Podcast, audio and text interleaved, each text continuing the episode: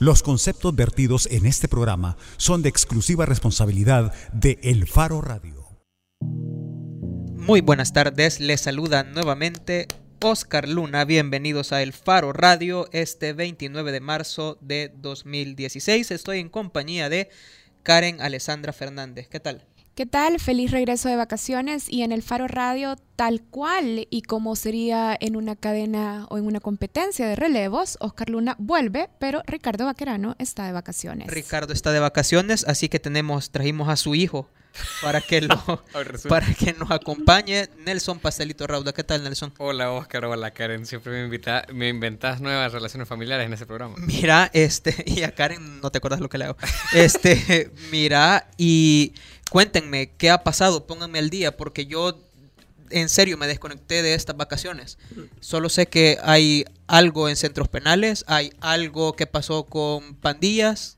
Mientras, mientras estábamos en vacaciones, quizás empezamos con lo de pandillas. Vaya. Vaya, lo que está pasando ahorita es que ah, se decretó un plazo de 72 horas. Las pandillas anunciaron que iban a hacer una mini tregua de 72 horas y que en efecto el sábado 26 hubo 17 homicidios, el domingo 27, o sea, el domingo hace dos días hubo 9 homicidios, ayer hubo 4 homicidios y no sé cuántos habrá hoy. Y lo que las pandillas pretendían era evitar algo que el gobierno precisamente inició hoy y anunció en una conferencia hace unos minutos, y era que se implementan medidas extraordinarias en 7 de los centros penales del país. ¿Qué es implementar medidas extraordinarias, Nelson?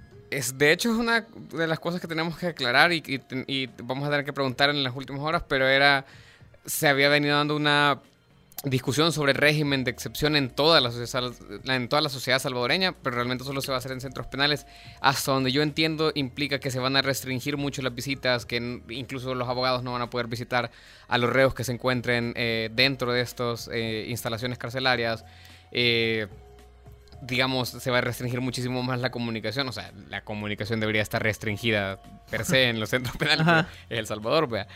Y, y otra, eh, o sea, habrá que ver eso, creo que es exactamente la, la, pregunta que hay que responder ahorita, que es qué implica directamente en todo este, este anuncio, que dura 15 días y que además a ver cuál es la solución, o sea, no sé qué pretende el gobierno, porque después de que pasen estos 15 días, ¿Y ahora qué? O sea, tal vez ahí se va a pacificar todo. Además, otra de las noticias que se ha estado moviendo mucho hoy en la mañana y que nosotros también comentábamos durante el almuerzo es que también se han hecho traslados de reos de centros penales, que es una medida no nueva, se repite casi todos los años y los resultados, bueno, poco visibles, sobre todo si los medimos en función de la tasas de homicidio. Pero para hacer el resumen, en la conferencia de esta mañana, que fue en el Centro Penal de Quesaltepeque, estuvo presente el ministro de Justicia y Seguridad, eh, Mauricio Ramírez Landaverde, el director general de Centros Penales, Rodil Hernández, y el director general de la Policía Nacional Civil, Howard Cotto que por cierto, sobre el anuncio eh, del que Nelson nos estaba actualizando de las pandillas, decía,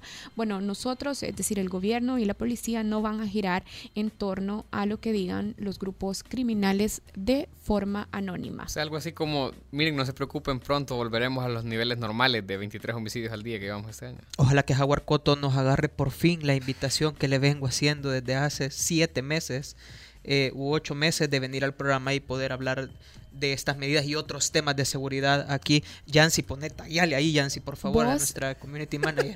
No perdas la esperanza, porque si, ajá, mira, si Barack Obama, un presidente de Estados Unidos, visitó Cuba, creo que podríamos tener buena suerte en que esté aquí Howard Cotto. Vos nos querías contar sobre Cuba, tu tema preferido. Exactamente. Bueno, esto ya lo deben de saber, pero es que Cuba, en esta semana que estuvimos de vacaciones, estuvo entre Barack Obama y los Rolling Stones. Obama llegó el domingo 20 de marzo a Cuba. El lunes 21 se reunió con el presidente cubano, Raúl Castro.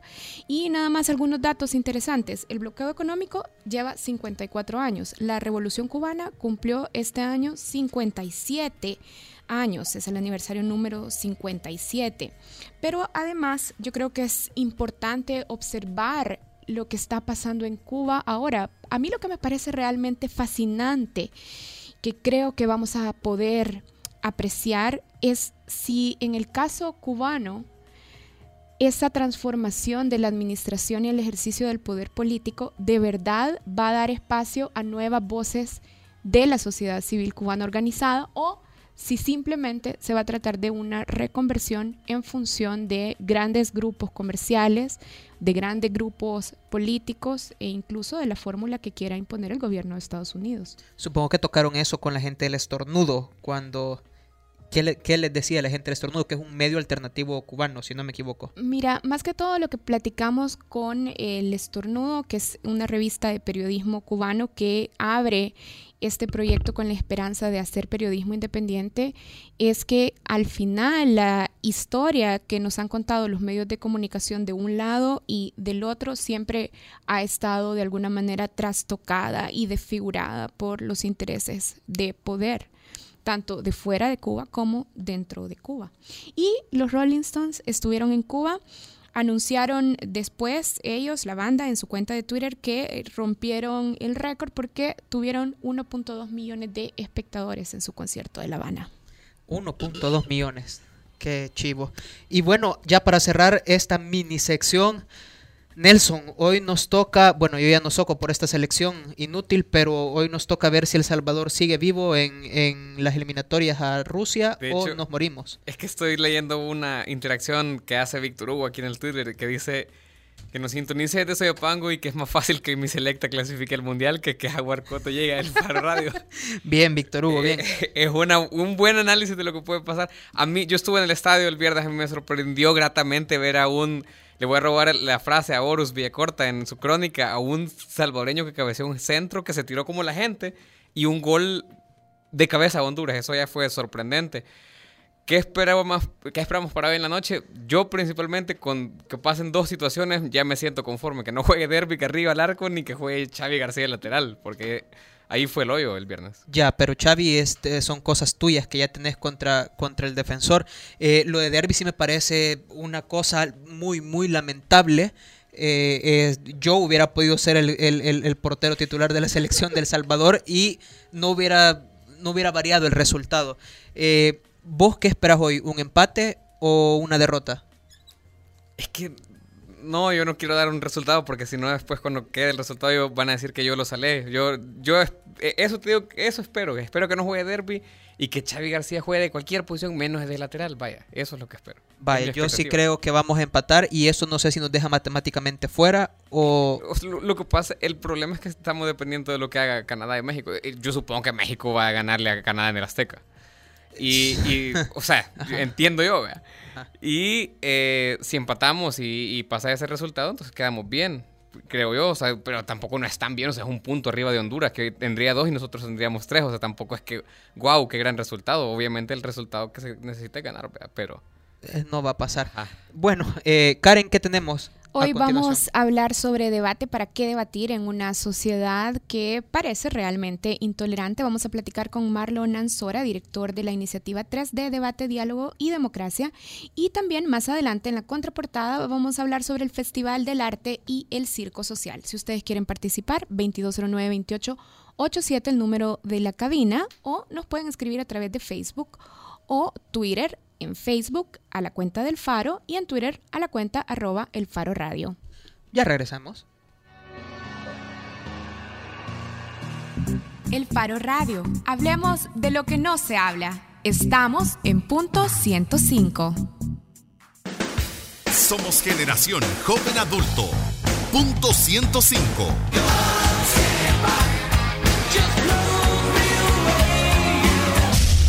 Solo éxitos. Punto 105. Inicia tus mañanas con la mezcla perfecta entre información y diversión. De lunes a viernes, de 6 a 8.30 de la mañana, La Puntada con Eduardo Arevalo y Ana Aguilar. Solo aquí, en punto 105, la radio del joven adulto. Es mejor que disfrutes, mejor que te la El playlist interminable de los noventas. 2000. Y lo mejor de hoy. Punto 105.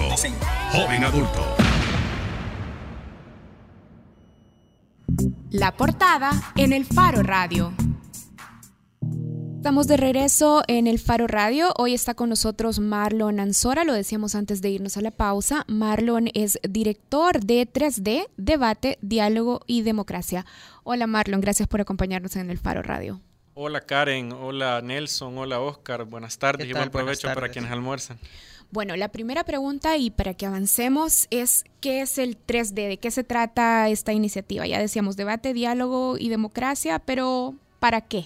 ¿Qué hace la organización? Pues mira, eh, eh, es un proyecto que impulsan cuatro organizaciones jóvenes que entre sí no piensan igual y que tienen plataformas de acción distintas. Son eh, Global Shapers, Censura Cero, Exprésate y las Juventudes Socialdemócratas, que se unieron en el año 2014 precisamente o principalmente para unir a jóvenes eh, de pensamiento y de acción distinta e incluso contraria para debatir de alguna manera aquellos temas que dividen el país con dos grandes objetivos. El 3D tiene dos grandes objetivos. Uno es incrementar la participación eh, de los jóvenes, la participación política de los jóvenes, entendiendo la política en el sentido amplio, no solo participación partidaria, pero también partidaria.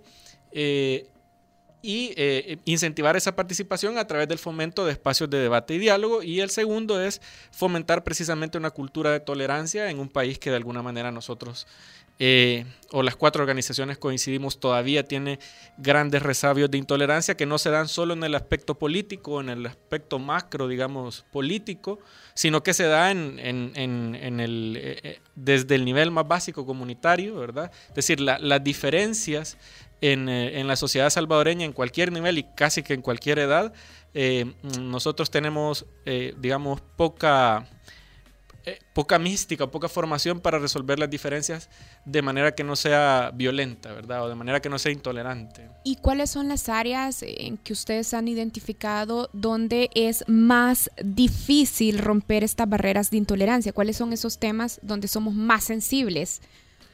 Pues definitivamente hay, hay, grandes temas, ¿verdad? Eh, en una sociedad que nosotros también evaluamos de alguna manera ha tenido o tiene niveles de educación muy bajos. Eh, con muy, muy poca capacidad del sistema educativo para, para generar mentalidades críticas, para generar eh, de alguna manera, digamos, esa cultura de lectura o esa eh, cultura de, análisis eh, para que la gente no solo se quede con lo que escucha en los medios, sino que también busque otros medios de información que busquen, que, que, lleven a ampliar su criterio hace que ciertos temas, eh, digamos, que no son necesariamente solo temas políticos, sino que también eh, del ámbito, digamos, familiar, personal, se dividan. Nosotros eh, haga que la sociedad se divida y que, y que se genere un, debate que no sé si llamarle debate, más bien una especie de escaramuza, pelea o algo ahí, que porque ninguna de las partes se escucha, más bien tienden a insultarse en algunos temas.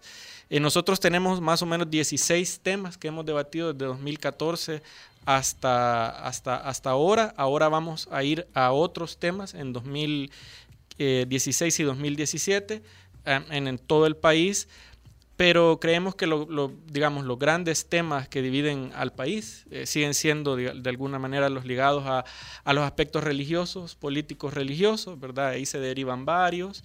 Eh, otro tiene que ver con, la, con eh, cómo precisamente entendemos la seguridad o qué entendemos por seguridad los salvadoreños eh, y qué entendemos o cuáles son las formas de resolver nuestras diferencias. Eh, y eso cruza obviamente de alguna manera la violencia, la violencia en todos sus, sus, niveles. Eh, pero como te digo, esos son los grandes, digamos, los grandes aspectos donde creemos que la sociedad salvadoreña tiende a, a generar intolerancia, ¿verdad? Aquellos aspectos que implican lo religioso de alguna manera, lo individual religioso y, cuál debe ser el rol del Estado en esto, y también obviamente los temas que tienen que ver con seguridad y, violencia. Y ya el aspecto político, claro que genera divisiones, el político partidario, claro que genera divisiones, pero probablemente eso es quizás en lo que un poco más se ha avanzado a partir de los acuerdos de paz en el 92. Marlon, si yo llego a un evento o, a una actividad de 3DSB, ¿qué es lo que voy a encontrar? Vas a encontrar en una mesa o en un círculo a jóvenes de partidos políticos, de organizaciones religiosas, empresarios, de sindicatos, de ONGs, debatiendo temas eh, que de alguna manera ellos consideran que dividen al país o temas en los que eh, hay algún choque digamos, de, de, de, de opiniones importantes en la sociedad, pero también temas que todavía no aparecen en la agenda mediática grande, de alguna manera. Temas que todavía se rehuyen al debate en los grandes medios, ¿verdad? Como puede ser, eh, por ejemplo, la legalización de algunas drogas, como puede ser el matrimonio entre personas del mismo sexo, como puede ser, por ejemplo, los temas que tienen que ver eh, con pro vida o pro choice, pro, pro elección, ¿verdad? Estas cosas que usualmente tienden a aparecer menos en el debate de la agenda pública. ¿Y cuál dirías que es la, la utilidad o sea, lo que pasa es que es, es, vaya, yo entiendo que desde el punto de vista académico hay utilidades, pero digamos así ya en términos bien aterrizados o bien prácticos o bien de a pie, ¿cuál es, de qué sirve desarrollar este tipo de debates? Sí, esa es una pregunta que constantemente nos hacemos nosotros y nos hacen de alguna manera. eh, este, mira, básicamente creemos que una cultura democrática, una cultura de debate, eh, fomentada, digamos, o cimentada en la tolerancia, eh, que, obviamente no puede llamar a una democracia cuando tenés a una sociedad que es sumamente intolerante. Eh, eso hace que, de alguna manera, toda sociedad que sea, perdón, que toda sociedad que sea democrática fomente espacios precisamente para que sus jóvenes, para que sus niños precisamente aprendan cuáles son los valores democráticos y los aprendan no desde una manera académica, sino desde la práctica. Y en ese sentido, eh, 3D es un espacio a través del cual, eh, de alguna manera, creemos que se van generando unas nuevas formas de hacer debate, unas nuevas formas de, de llevar las diferencias, de administrar las diferencias. Eh, difícil es generar o decirte el impacto concreto, específico es a corto plazo, ¿no? Esta es una inversión de largo plazo. Creemos que la tolerancia, la democracia, no son cosas que surgen de los árboles o no son cosas que por decreto, porque ya somos, decimos que somos democráticos, ya la sociedad es democrática. Estos son procesos que además tenés que estar, nunca poder dar por sentado que una sociedad ya es democrática, un Estado es democrático. Es algo que constantemente tenés que estar construyendo.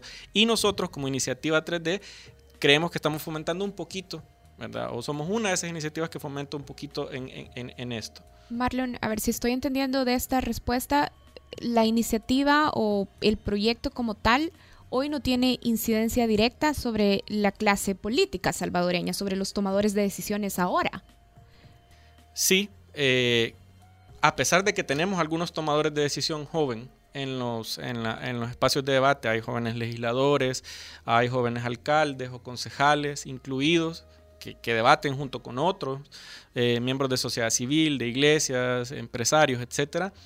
Eh, la incidencia creemos que será a largo plazo, que debe ser a largo plazo, es decir, no tenemos, una, no tenemos un fin inmediato porque precisamente lo que estamos buscando es generar una nueva cultura política que esté cimentada precisamente en, en la tolerancia o digamos de alguna manera que sea, que sea democráticamente más, eh, más profunda o más profunda democráticamente en el sentido de que no solo sean reglas y formas, sino que también actitudes interiorizadas. Eh, de alguna manera también el objetivo de nosotros cuando surgimos no era incidir de manera directa en, las élites políticas que ya están tomando decisión, sino más bien ir formando a las nuevas generaciones en, eh, formas distintas de relacionarse y administrar sus diferencias, de, alguna manera construir algún nivel de, digamos, de sociedad más tolerante, más pacífica, entendiendo que la paz no la entendemos como la ausencia de conflictos, para nada. Eh, creemos que la paz se da en una sociedad cuando una sociedad precisamente puede resolver sus conflictos sin violencia. El conflicto es consustancial a la sociedad. Entonces, eso es lo que buscamos con 3D y creemos que a largo plazo podemos llegar a incidir en estas nuevas generaciones de líderes que ya se están incorporando a, a, la política partidaria. Y cuando nos decís que, que, es una inversión a largo plazo, ¿una inversión de quién? O sea, porque el, el, el punto aquí es... Eh, como somos un país tan polarizado, como somos un país tan que, que lo ve todo en términos de blanco y de negro y, y, y que quizás no, no, no, aprendemos a diferenciar eso, uno siempre que ve estas iniciativas ya lo mira con recelo porque dice de quién es y quién lo está pagando y para qué sirve y, y cuándo nos van a venir a traer la planilla para inscribirnos a tal o cual partido. Sí, no, mira, cre creo que ese es exactamente el, el gran miedo que, que muchos de los jóvenes tienen porque lastimosamente algunos proyectos surgen de entrada como una excusa o como una forma de atraer jóvenes para un determinado proyecto eh, partidista o para una candidatura en específico.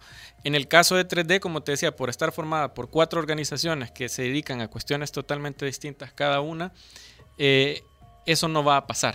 El riesgo de que eso pase, nadie está queriendo llevar aquí a hacia ningún lado porque además no nos pondríamos de acuerdo. O sea, cuando si pones a Global Shapers y a JSD a debatir sobre, por ejemplo, eh, cómo se debe dirigir la economía, yo te aseguro que van a tener posiciones bien distintas o cuál debe ser el rol del Estado en, en el mercado. Seguramente van a tener posiciones muy distintas y si te pones a preguntar entre nosotros mismos por quién van a votar o por cuál, seguramente nunca se van a poner de acuerdo tampoco. Es decir, de entrada está conformado con una pluralidad que no permite ¿verdad? Que esto vaya a llevarse para un fin que sea, digamos, de, tipo político electoral. Eh, imagínate, uno de los temas que debatimos es precisamente eh, el año pasado, es si los jóvenes que están en organizaciones de sociedad civil eh, debían llegar a cargos de elección popular, si deberían ocupar ese liderazgo acumulado en las iglesias, en ONG, etcétera, eh, ocuparlo para postularse a cargos de elección popular. Y en eso están totalmente divididos también. Unos creen que, que sí, que los jóvenes que ganan liderazgo en sociedad civil, en las empresas, etcétera, deben ir a cargos de elección popular porque dicen, bueno, estos son los jóvenes que están eh, de alguna manera haciendo las cosas bien y por lo tanto a política deben saltar las personas mejores. Y otros creen que no, porque esta es una forma de utilizar y de desnaturalizar precisamente la acción desde la sociedad civil. En eso tampoco nos hemos puesto de acuerdo. Entonces, la inversión, digamos, es de alguna manera de cuatro organizaciones, junto con un consorcio más amplio de organizaciones como la Fundación Frederick Ebert, como SBNet, eh, como Conexión, como iniciativas privadas eh, como Area Visual Arts, como Dream Factory, como aliados como Funde, como el AGLN, como Cali y ahora UNDEF, que es el Fondo de las eh, Naciones Unidas para el Fomento de la Democracia, quienes nos, quienes nos han ido apoyando y nos siguen apoyando precisamente para que este espacio vaya creciendo. Los espacios de 3D creo que han logrado de alguna manera algún tipo de credibilidad precisamente porque nosotros partimos de una regla. Todos nosotros, los que conformamos 3D, eh, tenemos nuestra opinión sobre la realidad.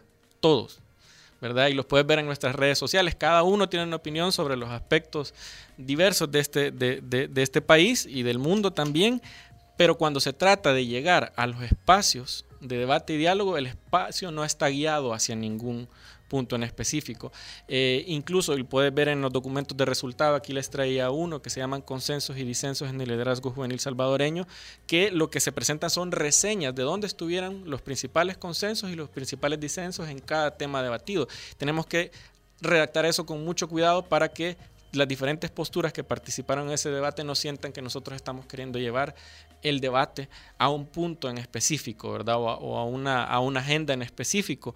Incluso algunos nos han propuesto que antes de cada tema demos algún tipo de material para el debate y nosotros no hacemos eso, precisamente porque creemos que todo material académico, científico, etcétera, de alguna manera va a, tener, va a tener un background exacto, eh, ideológico, y, alguna de las partes podría sentirse incómoda. Marlon, hablando un poco sobre los sectores que están incluidos en esta iniciativa, eh, ¿qué públicos participan? ¿A quiénes se escucha? ¿Cuáles son las voces que están representadas en una mesa de debate de 3D?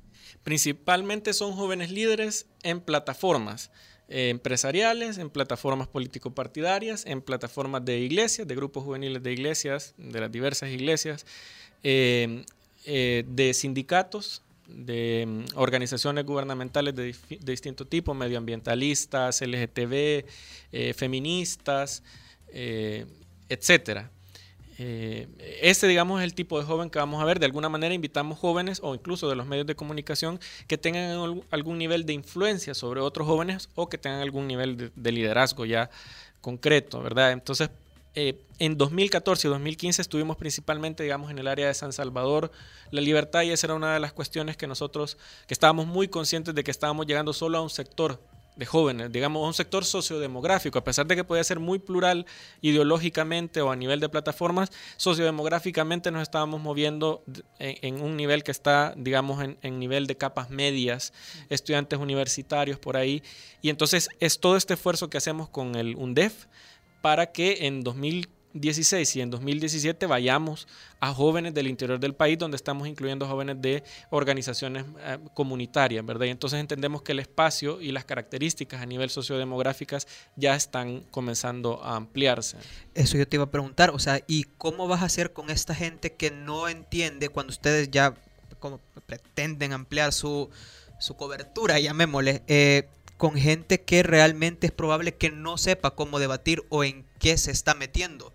O sea, ¿cómo, cómo han hablado esto o cómo pretenden quizás a largo plazo ustedes eh, hablar con el Ministerio de Educación, qué sé yo, y revisar esto de, miren, hay que enseñarle a la gente a debatir porque primero se tiene que pelear uno a palabras para de, probablemente después pasar los puños, no, no sé. Entonces, eh, ¿qué ha pensado 3D acerca de, de esto? Bien, cuando, cuando surgimos, eh, nosotros no teníamos el, el, objetivo de llevar de alguna manera este debate a puntos específicos de acuerdo para generar algún tipo de incidencia. Sin embargo, luego de tres años que estemos en, en procesos de debate en todo el país, para finalizar en 2017, digamos, todo el, proceso iniciado en 2014, vamos a generar un encuentro con todos los jóvenes que, o la mayoría de los jóvenes que hayan participado, tanto en los debates de 2015, 2016 y 2014, para generar una pequeña agenda de la juventud para la democracia. Ese va a ser el único punto, ¿verdad? En un encuentro nacional eh, de dos días que esperamos tener en 2017, donde vamos a generar algunos consensos a los que puedan llegar ellos en temas importantes de país que ellos mismos van a, de alguna manera a elegir para decirle a las élites políticas que están gobernando en estos puntos creemos nos hemos puesto de acuerdo en estos puntos creemos que eh, se debe mejorar o en estos puntos creemos que se debe invertir eh, y ese va a ser, digamos, el, cierre de alguna manera de cuatro años más o menos de trabajo, de cuatro años de, procesos de debate con diversos jóvenes. Creemos que para ese momento vamos a haber llegado a más o menos 600 jóvenes líderes del país. Eh, ahorita estamos más o menos en 200, incluidos en los debates, incluyendo las consultas que ya comenzamos en el interior del país. Eh, entonces creemos que esa, ese, esa agenda que generemos puede llegar a tener una incidencia en las élites en las élites políticas. Marlon, ¿y vos te sentís esperanzado de que estos insumos van a ser tomados en cuenta de verdad por tomadores de decisiones, eh, diputados, eh, alcaldes y concejales, por ejemplo, o ministros? ¿Qué garantías hay de que ese trabajo de cuatro años que, estás ilustrando y que tiene el esfuerzo y las opiniones de más de 600 jóvenes, de verdad va a ser tomado en cuenta y no simplemente archivado o recibido simbólicamente con una fotografía y notas para redes sociales, sino que de verdad va a cambiar algo?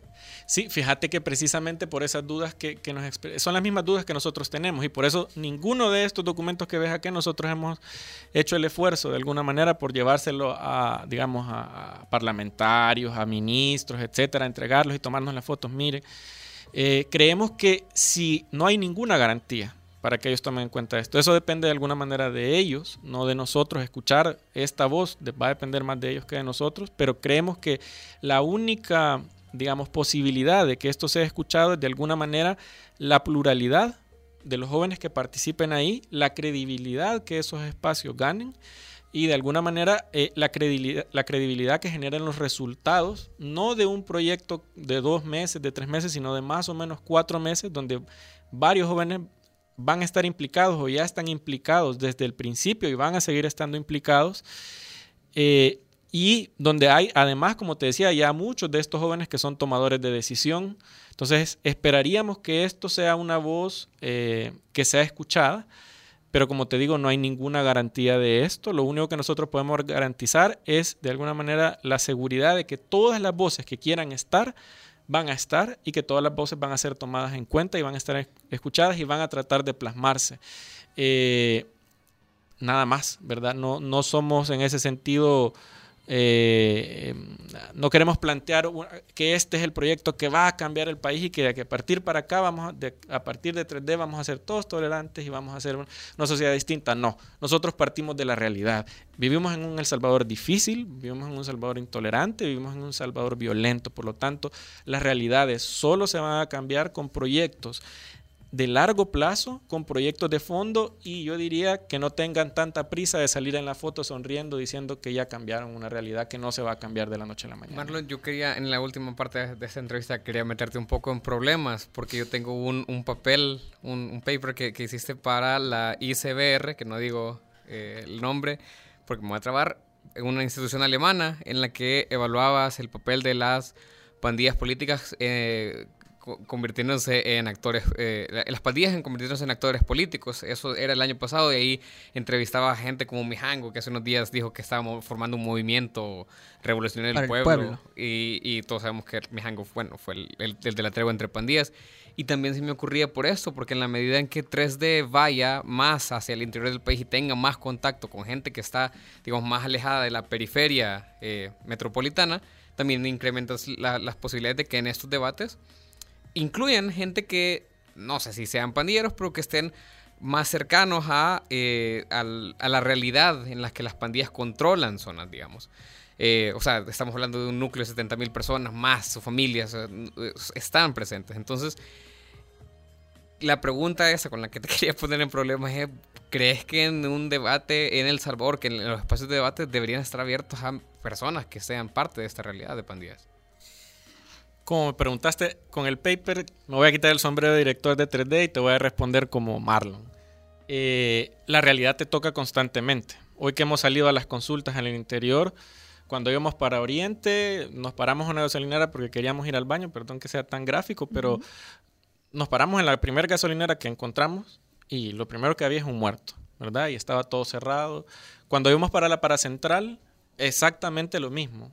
Nos tuvimos que desviar y todo porque había un muerto eh, etcétera. Es decir, este, este, no puedes vivir este país sin que esa realidad te toque, sin la realidad de violencia y sin la realidad de, de las pandillas que precisamente controlan un buen porcentaje de, población y, eh, territorios importantes del Estado.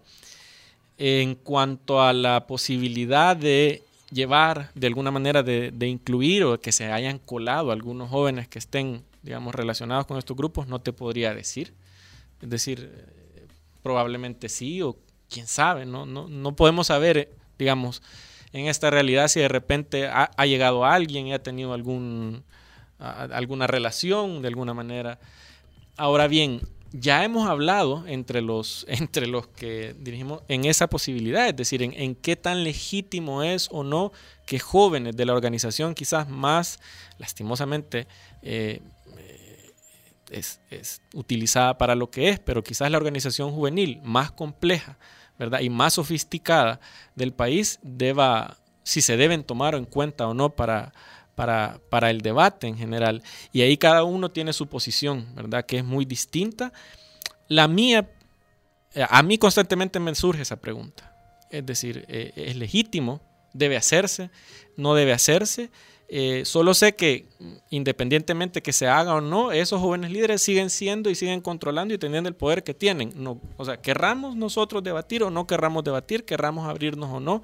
Y personalmente creo yo que eh, sí son grupos criminales, pero si seguimos entendiendo o creyendo que solo son grupos criminales, nos vamos a equivocar constantemente en las respuestas que vamos a dar. Te doy un ejemplo.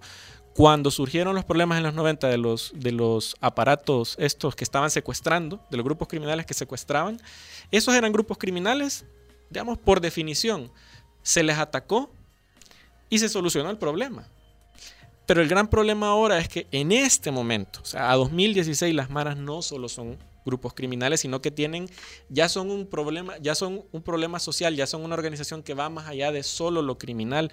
En tal sentido, yo creo que la respuesta frontal de guerra no es la más adecuada y por el contrario, cada vez que se les ha abordado así, el problema, lejos de solucionarse, se ha complejizado, ¿verdad? Entonces, en ese espacio, personalmente, yo creo que no, dentro del marco del Estado de Derecho, sin negociar ningún tipo de pena, sin negociar eh, ningún tipo de, digamos, de perdón de los delitos, sin dejar de perseguir a aquellos que estén eh, delinquiendo, eh, personalmente, lo digo como, como Marlon, yo creo que el diálogo, la apertura al diálogo, no debería estar descartada. No debería descartar. Marlon, tenemos una llamada. Ponete los audífonos, porfa. Hola, Rafael.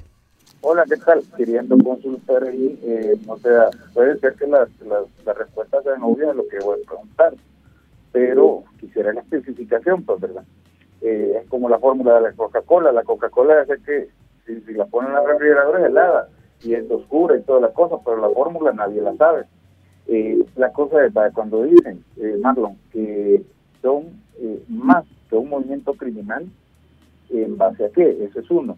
Es porque, digamos, el pandillero, si tú vas con un cipote de unos 18 y 19 años, que sea tu familiar o no, ahí en el centro de San Salvador hay calles en donde los paran, les piden el dúo y todas las cosas, y de todas formas le meten su cuchillada. Eh, varios niños cipotes que se han muerto así. Caso que yo no llevo a mi hijo en lo más mínimo por ahí. Eh, de ahí, eh, persiguen una extorsión, persiguen algo eh, económico, compran drogas y armas para seguir delinquiendo. ¿Qué, eh, ¿Por qué es que son más allá que una banda criminal? Y si hay que entrevistarlos, pues ahí tenemos a Kate del Castillo, entrevistó al Chapo Guzmán y tiene su gran lío. ¿no? Eh, también está la, la muerte del periodista Poveda, que andaba eh, tratando de investigar, de entrevistar, y quieras o no, pero era reconociendo que eran maras y está muerto. Y así varias, varias situaciones, pero bájame por favor del dinubio de la, de ignorancia de las personas y te lo pido eh, muy amablemente especificarme por qué es que son más allá, y eh, cómo fue que las pandillas de Chicago fue que acabaron dialogando. No sé, me, me quitan las dudas, gracias. Ok, gracias Rafael. Vaya Marlon. Sí. Una pregunta bien concreta. Rafael, eh, buenas tardes. Sí, primero, a ver, son grupos criminales, dije yo. Fue la primera frase Sí. con la que inicié. Pero no son solo eso. Es decir, aparte de ser grupos criminales, y aquí viene la respuesta de alguna manera, tienen características culturales y sociales, han permeado la sociedad, han generado un cuerpo, eh, digamos, social que va más allá del el propio pandillero, ¿verdad? Eh, y han controlado de tal manera las comunidades que ya son no solo un grupo criminal, sino que además tienen otras características en lo político, en lo económico, en lo cultural, que hacen que eh, se diferencien de otros grupos criminales. Por ejemplo, mencionabas el caso de un capo. Pues, el liderazgo, por ejemplo, dentro de una eh, organización de narcotráfico se da de manera totalmente distinta a como se da dentro de una pandilla. Por ejemplo, como me decía uno de los que entrevistaba yo una vez para, para este paper del que mencionaba Nelson, el día que puedas definir, decía, ¿qué, es el era el cartel de Medellín? Era una empresa de exportación de cocaína. Por cierto, que me le hacía el Chele Martínez, Carlos Martínez.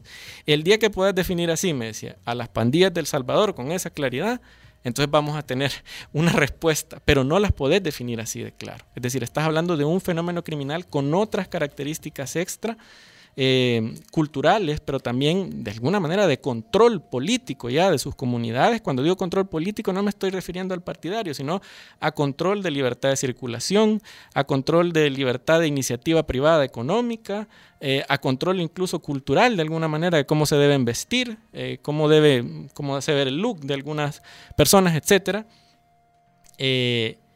Con además con esa cantidad de capacidad de ir, irse reproduciendo, ¿verdad? Que muchos niños quieran ser eh, lastimosamente como ellos y seguir esa vida, ¿verdad? Y decís, ¿cómo es posible que tengan esa capacidad de seguir convenciendo tantos años después, veintitantos años después de que comienza, digamos, el auge del fenómeno aquí? eh, ellos siguen teniendo esa capacidad de reproducirse. Entonces, todas esas características nos hacen pensar a algunos que no solo son un grupo criminal y que por lo tanto en la medida que se aborden solo como un grupo criminal, probablemente no vamos a estar solucionando el problema, ¿verdad? Eh, y como eh, lo mencionaba anteriormente, eh, la, la la guerra hacia la pandilla que se le ha lanzado en El Salvador, lo que ha ido de alguna manera es haciéndolos crecer a ellos en su grado de organicidad, pero también en su nivel de violencia, ¿verdad? Y quién sabe si además en su nivel de influencia política. Bien, bueno, Marlon, se nos acabó el tiempo. Queremos agradecerte por habernos acompañado y una pregunta final. Si alguien quiere tener más información sobre 3D, ¿dónde los puede encontrar? Nos pueden encontrar en la página web eh, www.3D en números, 3D punto .sb. Y me imagino que en Facebook y Twitter también. En Facebook y Twitter nos pueden buscar en Twitter como arroba 3D-SB y en Facebook como 3D-SB también. Perfecto. Bueno, Muchas gracias, Marlon. Gracias. Gracias a ustedes, muchachos. Un gusto estar aquí por primera vez. Gracias. Ya regresa el Faro Radio. El Faro Radio. Hablemos de lo que no se habla. Estamos en punto 105.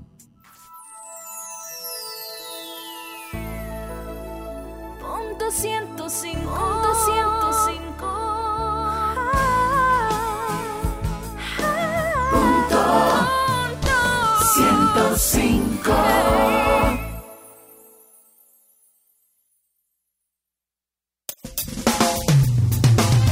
Porque todos estamos hechos de canciones y vibraciones. No te pierdas todos los viernes, desde las 7 de la noche, Hechos de Música, con Carlos Galicia.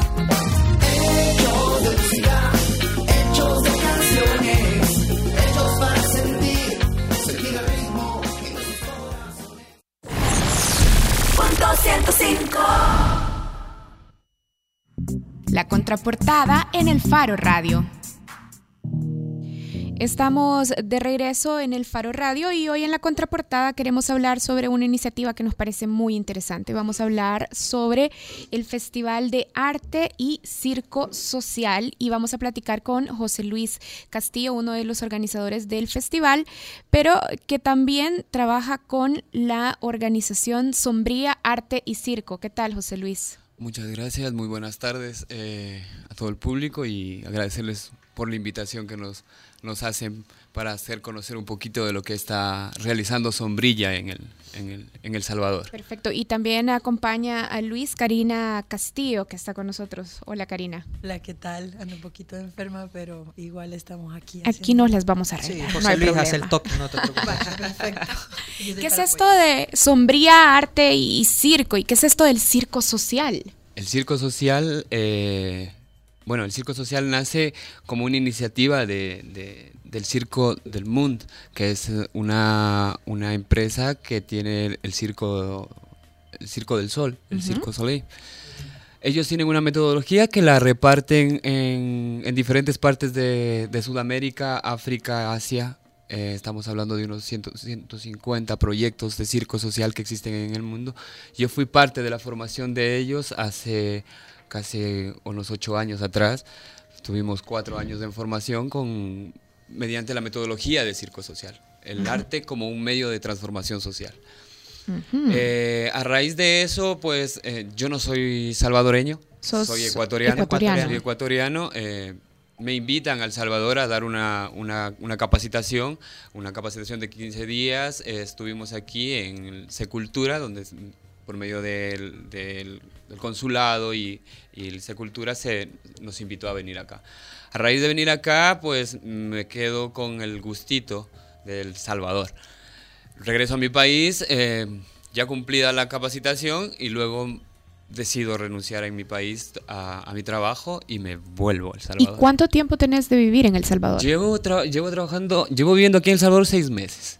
Seis meses. Ajá. No, ocho meses. Ocho meses. Siempre sigo en seis, ya Ajá. más. Karina le lleva la cuenta, son ocho meses. Bueno, me imagino que en ocho meses te habrás dado cuenta que este es un país que requiere urgentes transformaciones en muchísimas áreas. ¿Cómo un proyecto como el Circo Social puede eh, transformar, no sé, vamos a, poner sobre la mesa el tema de violencia, que es uno sobre el que estábamos conversando en la entrevista anterior? Y complemento la pregunta de. Karen. eh, ¿Qué fue lo que hallaste aquí que no encontraste en Ecuador? Digo. Eh, mira, son dos preguntas bien, bien complicadas eh, de contestarte, porque también, eh, mira, la realidad social que vive mi país en este momento es muy diferente a la realidad social que vive aquí, se vive aquí en El Salvador. En el sentido tanto en la seguridad como eh, el desempleo, la, la, mendici- la mendicidad, los niños trabajando en la calle. Hubo un proceso en mi país que ya se, se sanó esa parte, se sanó esa parte por em, buenas leyes rígidas, eh, donde ponían niños que encontraban en la calle, el- la policía lo, lo detenía, lo llevaba a la DINAPEN, un espacio, buscaban a la madre y la madre era multada por eso. Entonces, hasta podía ten- llegar a tener a la cárcel para que el niño vaya a un orfanato. Entonces, todo eso fue un proceso que lo hizo nuestro ex vicepresidente de la República, Lenín Moreno, que ahora no está en funciones. Eh, luego progr- programas sociales que se van trabajando, incluso el proyecto Circo Social funciona en mi país, en cuatro de las ciudades más grandes de, de Ecuador. Entonces, a raíz de esa experiencia y contestando a tu pregunta, ¿por qué me quedé en El Salvador? ¿Por qué decidí venir a El Salvador y no irme al Perú, que era una de las también, o Perú, o El Salvador, o Bolivia? Entonces era, eh, yo me vine por cada una de las historias que me contaron estos jóvenes durante los 15 días de, de trabajo con ellos, jóvenes eh, de fundaciones de acá, jóvenes salvadoreños, jóvenes de la calle, jóvenes que eh, son artistas, artistas de la calle también. Cada uno de ellos contó unas historias mediante el trabajo que hacíamos de entregarles las herramientas a ellos sobre la pedagogía del circo social. A raíz de eso empieza todo un sueño con mi compañero de, de el, mi tándem, de ir en el avión conversando sobre el problema, la problemática de que, que si en verdad estamos haciendo lo que estábamos haciendo en mi país bien, porque ya estábamos como relajados, estábamos haciendo un, como entrando en un círculo, habien- habiendo otros sitios donde se puede desarrollar esta, esta metodología y desarrollar con más fuerza, porque es nuevo, es nuevo esto del circo como una herramienta, como una metodología de, de trabajo con niños. Y ahí vuelvo a la pregunta que yo te hacía. ¿Cómo un proyecto de circo social puede ayudar a transformar realidades específicas? Mira, eh, nosotros trabajamos aquí en El Salvador en cinco frentes ya. Trabajamos, estamos diciendo, es una cuestión voluntaria, porque no nos paga todavía absolutamente nadie por hacer lo que estamos haciendo. Lo estamos haciendo porque lo necesitan. Lo necesitan y lo necesita un país tan bonito que me está acogiendo. Y entonces eh, mi, forma de, de- de devolver esta, esta amabilidad de cada una de las personas que existen acá es hacia mediante esto. Entonces te digo, trabajamos en un barrio donde eh, los niños asisten un día a la semana, los sábados, por ejemplo. Estamos trabajando con ellos toda la mañana, desde las 9 de la mañana hasta la 1 de la tarde, 12, 1 de la tarde. A veces nos piden que nos quedemos más. En este sitio eh, lo que hacemos es da- dar clases de teatro, circo, malabares, acrobacia. ¿Y cómo dices? Pero vas a ser artistas, vas a ser niños para que vayan a salir a la calle a hacer malabares en la calle. No, mentira. Nosotros tenemos un trasfondo, eh, es cómo utilizar los malabares en la perseverancia del niño. Porque no cualquiera puede lanzar tres pelotas al aire sin que se te caigan 150 mil veces. Entonces, mediante juegos, mediante dinámicas, mediante juegos de malabares, ellos van aprendiendo de ser perseverante. El juego de contacto con mediante la acrobacia, por ejemplo, el contacto entre hombre y mujer, que en las comunidades donde trabajamos son grupos de niños y grupos de niñas. Entonces, al trabajar acrobacia es un poco de, de- de contacto, del respeto, también el cuidado de la higiene de ellos, también entra dentro de todo este proceso. Y sobre todo el trabajo en equipo.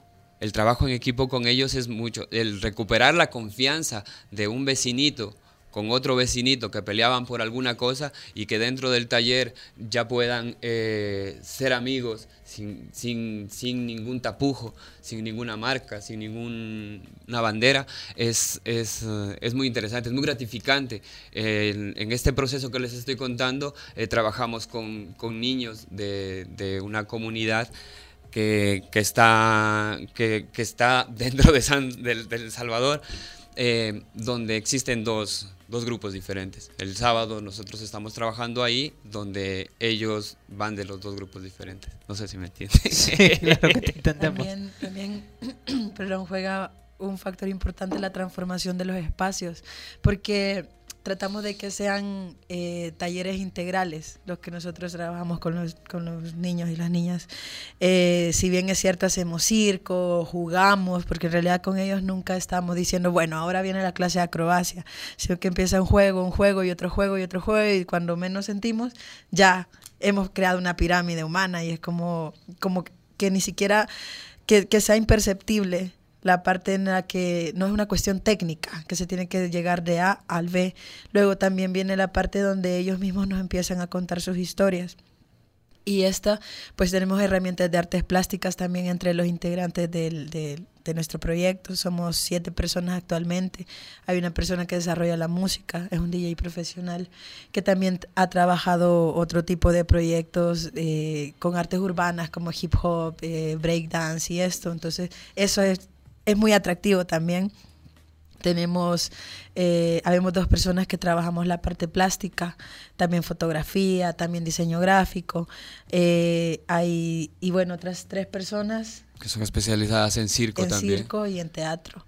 Entonces, eh, se programa una malla curricular y ahí se va en el seis meses o un año, porque también esto es un proceso, no es una cuestión donde en un mes vamos a tener resultados. Y de hecho no es lo que nosotros queremos, no queremos eh, solo sacar un producto y que la gente vea, ay, wow, sino que es, a nosotros lo que nos interesa, como decía José Luis desde el inicio, no es cultivar un grupo de artistas. Si hay talentos y salen dos o tres jóvenes que destacan, pues cómo que no le vamos a apoyar con lo que, con las herramientas que tenemos o ver en contactos afuera si poder encontrar un espacio para que siga desarrollándolo. Pero lo que nosotros promovemos son lecciones de vida.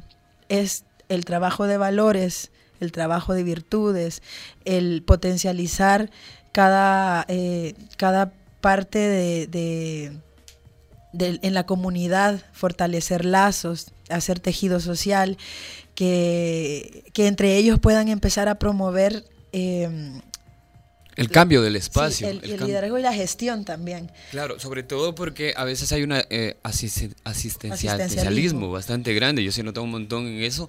Entonces, lo que nosotros hacemos con los jóvenes también es que puedan gestionar desde, desde ya el grupo que tienen, gestionar, por ejemplo, el agua, gestionar eh, un, un- un colchón viejo que haya en la comunidad para poder hacer la- la- las acrobacias, pero que no esperen que nosotros les vayamos a dar todo eso, sino hasta crear con ellos mismos los mismos herramientas de malabares o las mismas herramientas de trapecio con un fierro viejo, alguna cosa, para que también se pueda, eh, nace la, cre- la creatividad también. Y lo que dice Karina también es interesante, el punto donde eh, trabajamos con la plástica, con la pintura. Un- un- una clase normal de circo social podría ser aquí todos sentados dibujando, porque después vamos a ir a plasmar mi dibujo de mi comunidad en la pared de ese lote baldío que estaba feo, que lo hemos limpiado, hemos cambiado y hemos hecho un mural.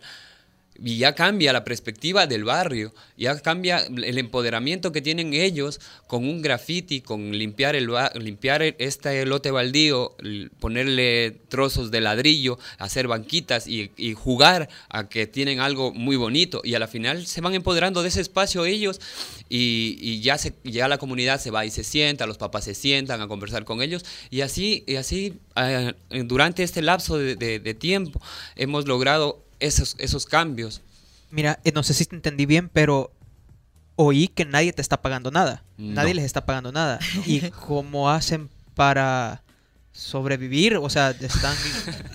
Mira, para sobrevivir nosotros lo que hacemos es cada uno de nosotros, como te dijo Karina, tenemos un- una profesión. O sea, yo doy talleres sobre la, la pedagog- la pedagogía. Karina es diseñadora gráfica y también es malabarista. Entonces, ella hace a veces espectáculos o diseña algo. eh, y salen trabajitos así, por ejemplo, el DJ profesional, eh, este, estas vacaciones estuvo en, en dos lados, en el- por las playas y venía a trabajar, que estamos, por ejemplo, ahora, eh, muy interesante, la empresa privada nos ha echado una mano, el, ¿cómo se llama este? El Museo Tim El Museo Tim Marín eh, nos pidió que hagamos un, un- un espectáculo para, para ellos ahora en Semana Santa. Era la historia del circo tradicional, cómo es el circo. Entonces, como si la mayoría somos malabaristas, acróbatas, entonces hicimos algo. Entonces, eso es la forma que nosotros podemos vivir.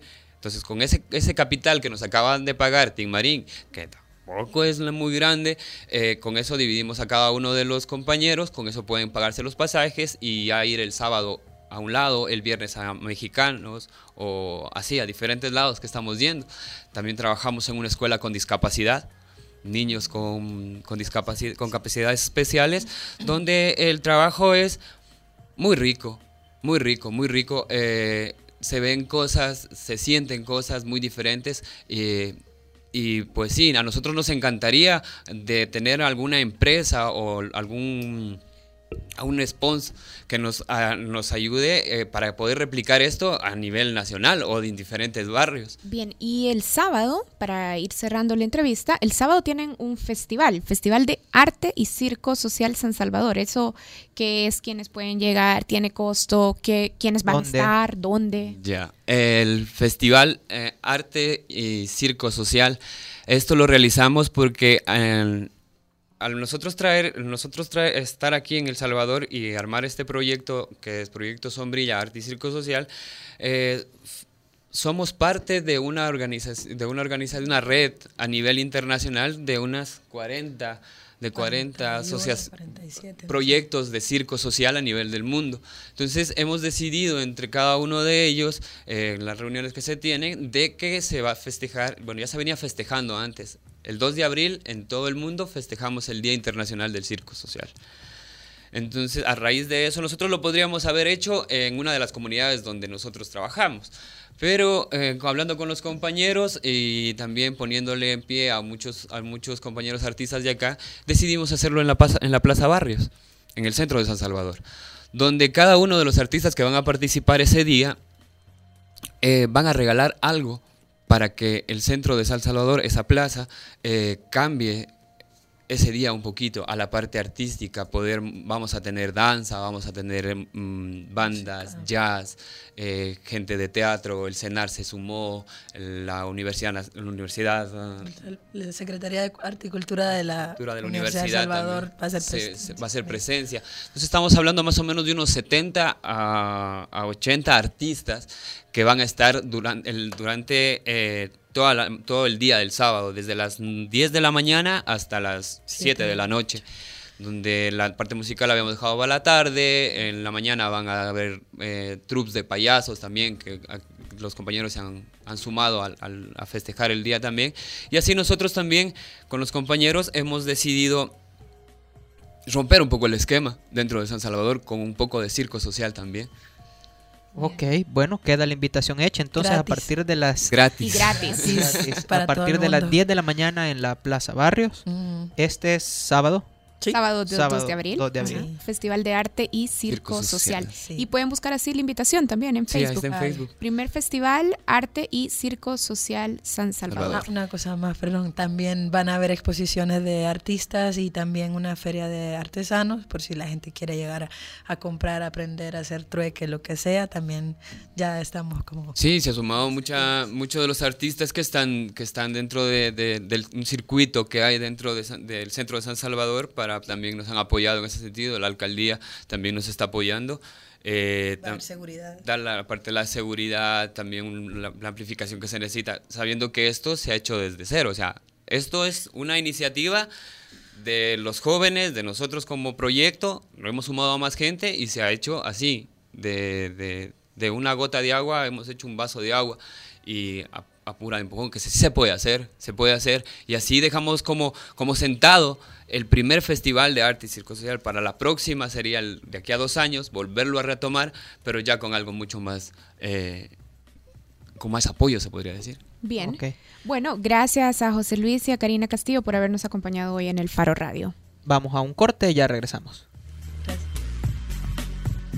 El Faro Radio. Hablemos de lo que no se habla. Estamos en punto 105.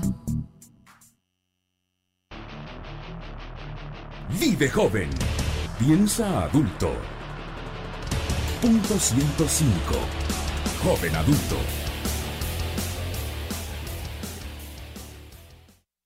Acompaña todos los martes desde las 7 de la noche a César Barrientos con lo mejor del pop y rock en español en Nación Eñe, solo aquí en punto 105, joven adulto. Vive joven. Piensa adulto. Punto 105.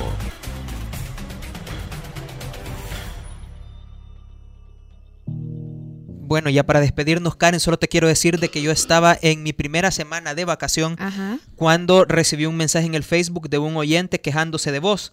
Por las canciones. por las canciones, exacto. ¿Por qué canción se quejó específicamente? Eh, ¿Te acordás? No. No, por tu persona en general. Ok. Fue Doc Avelar y me dijo, y yo le dije, pero ¿y qué pasa? Solo quiero aclarar es lo que no, siguiente. espérame, es que no me pone mis canciones, me dijo. Ajá. Vaya, perfecto. Dije, Karen, eso no se hace ante una... La audiencia hay que respetarla. Por quiero eso aclarar, hoy... quiero aclarar que la audiencia en este programa pide canciones y la única persona que se dedica a eventualmente responder he sido yo. No, porque de mí no se quejan, de vos sí, y lo tengo en Facebook para que veas. Esta canción eh, no la pidió el Doc Avelar, sino que eh, él no sabe que la quiere escuchar, pero la quiere escuchar. Esto es, creo yo, la canción del año, sin ninguna duda, aunque estemos en marzo. Esto es Sunday de Iggy Pop y Josh Homme. Muchas gracias, Nelson Rauda. Muchas Adiós. gracias, Karen. Adiós.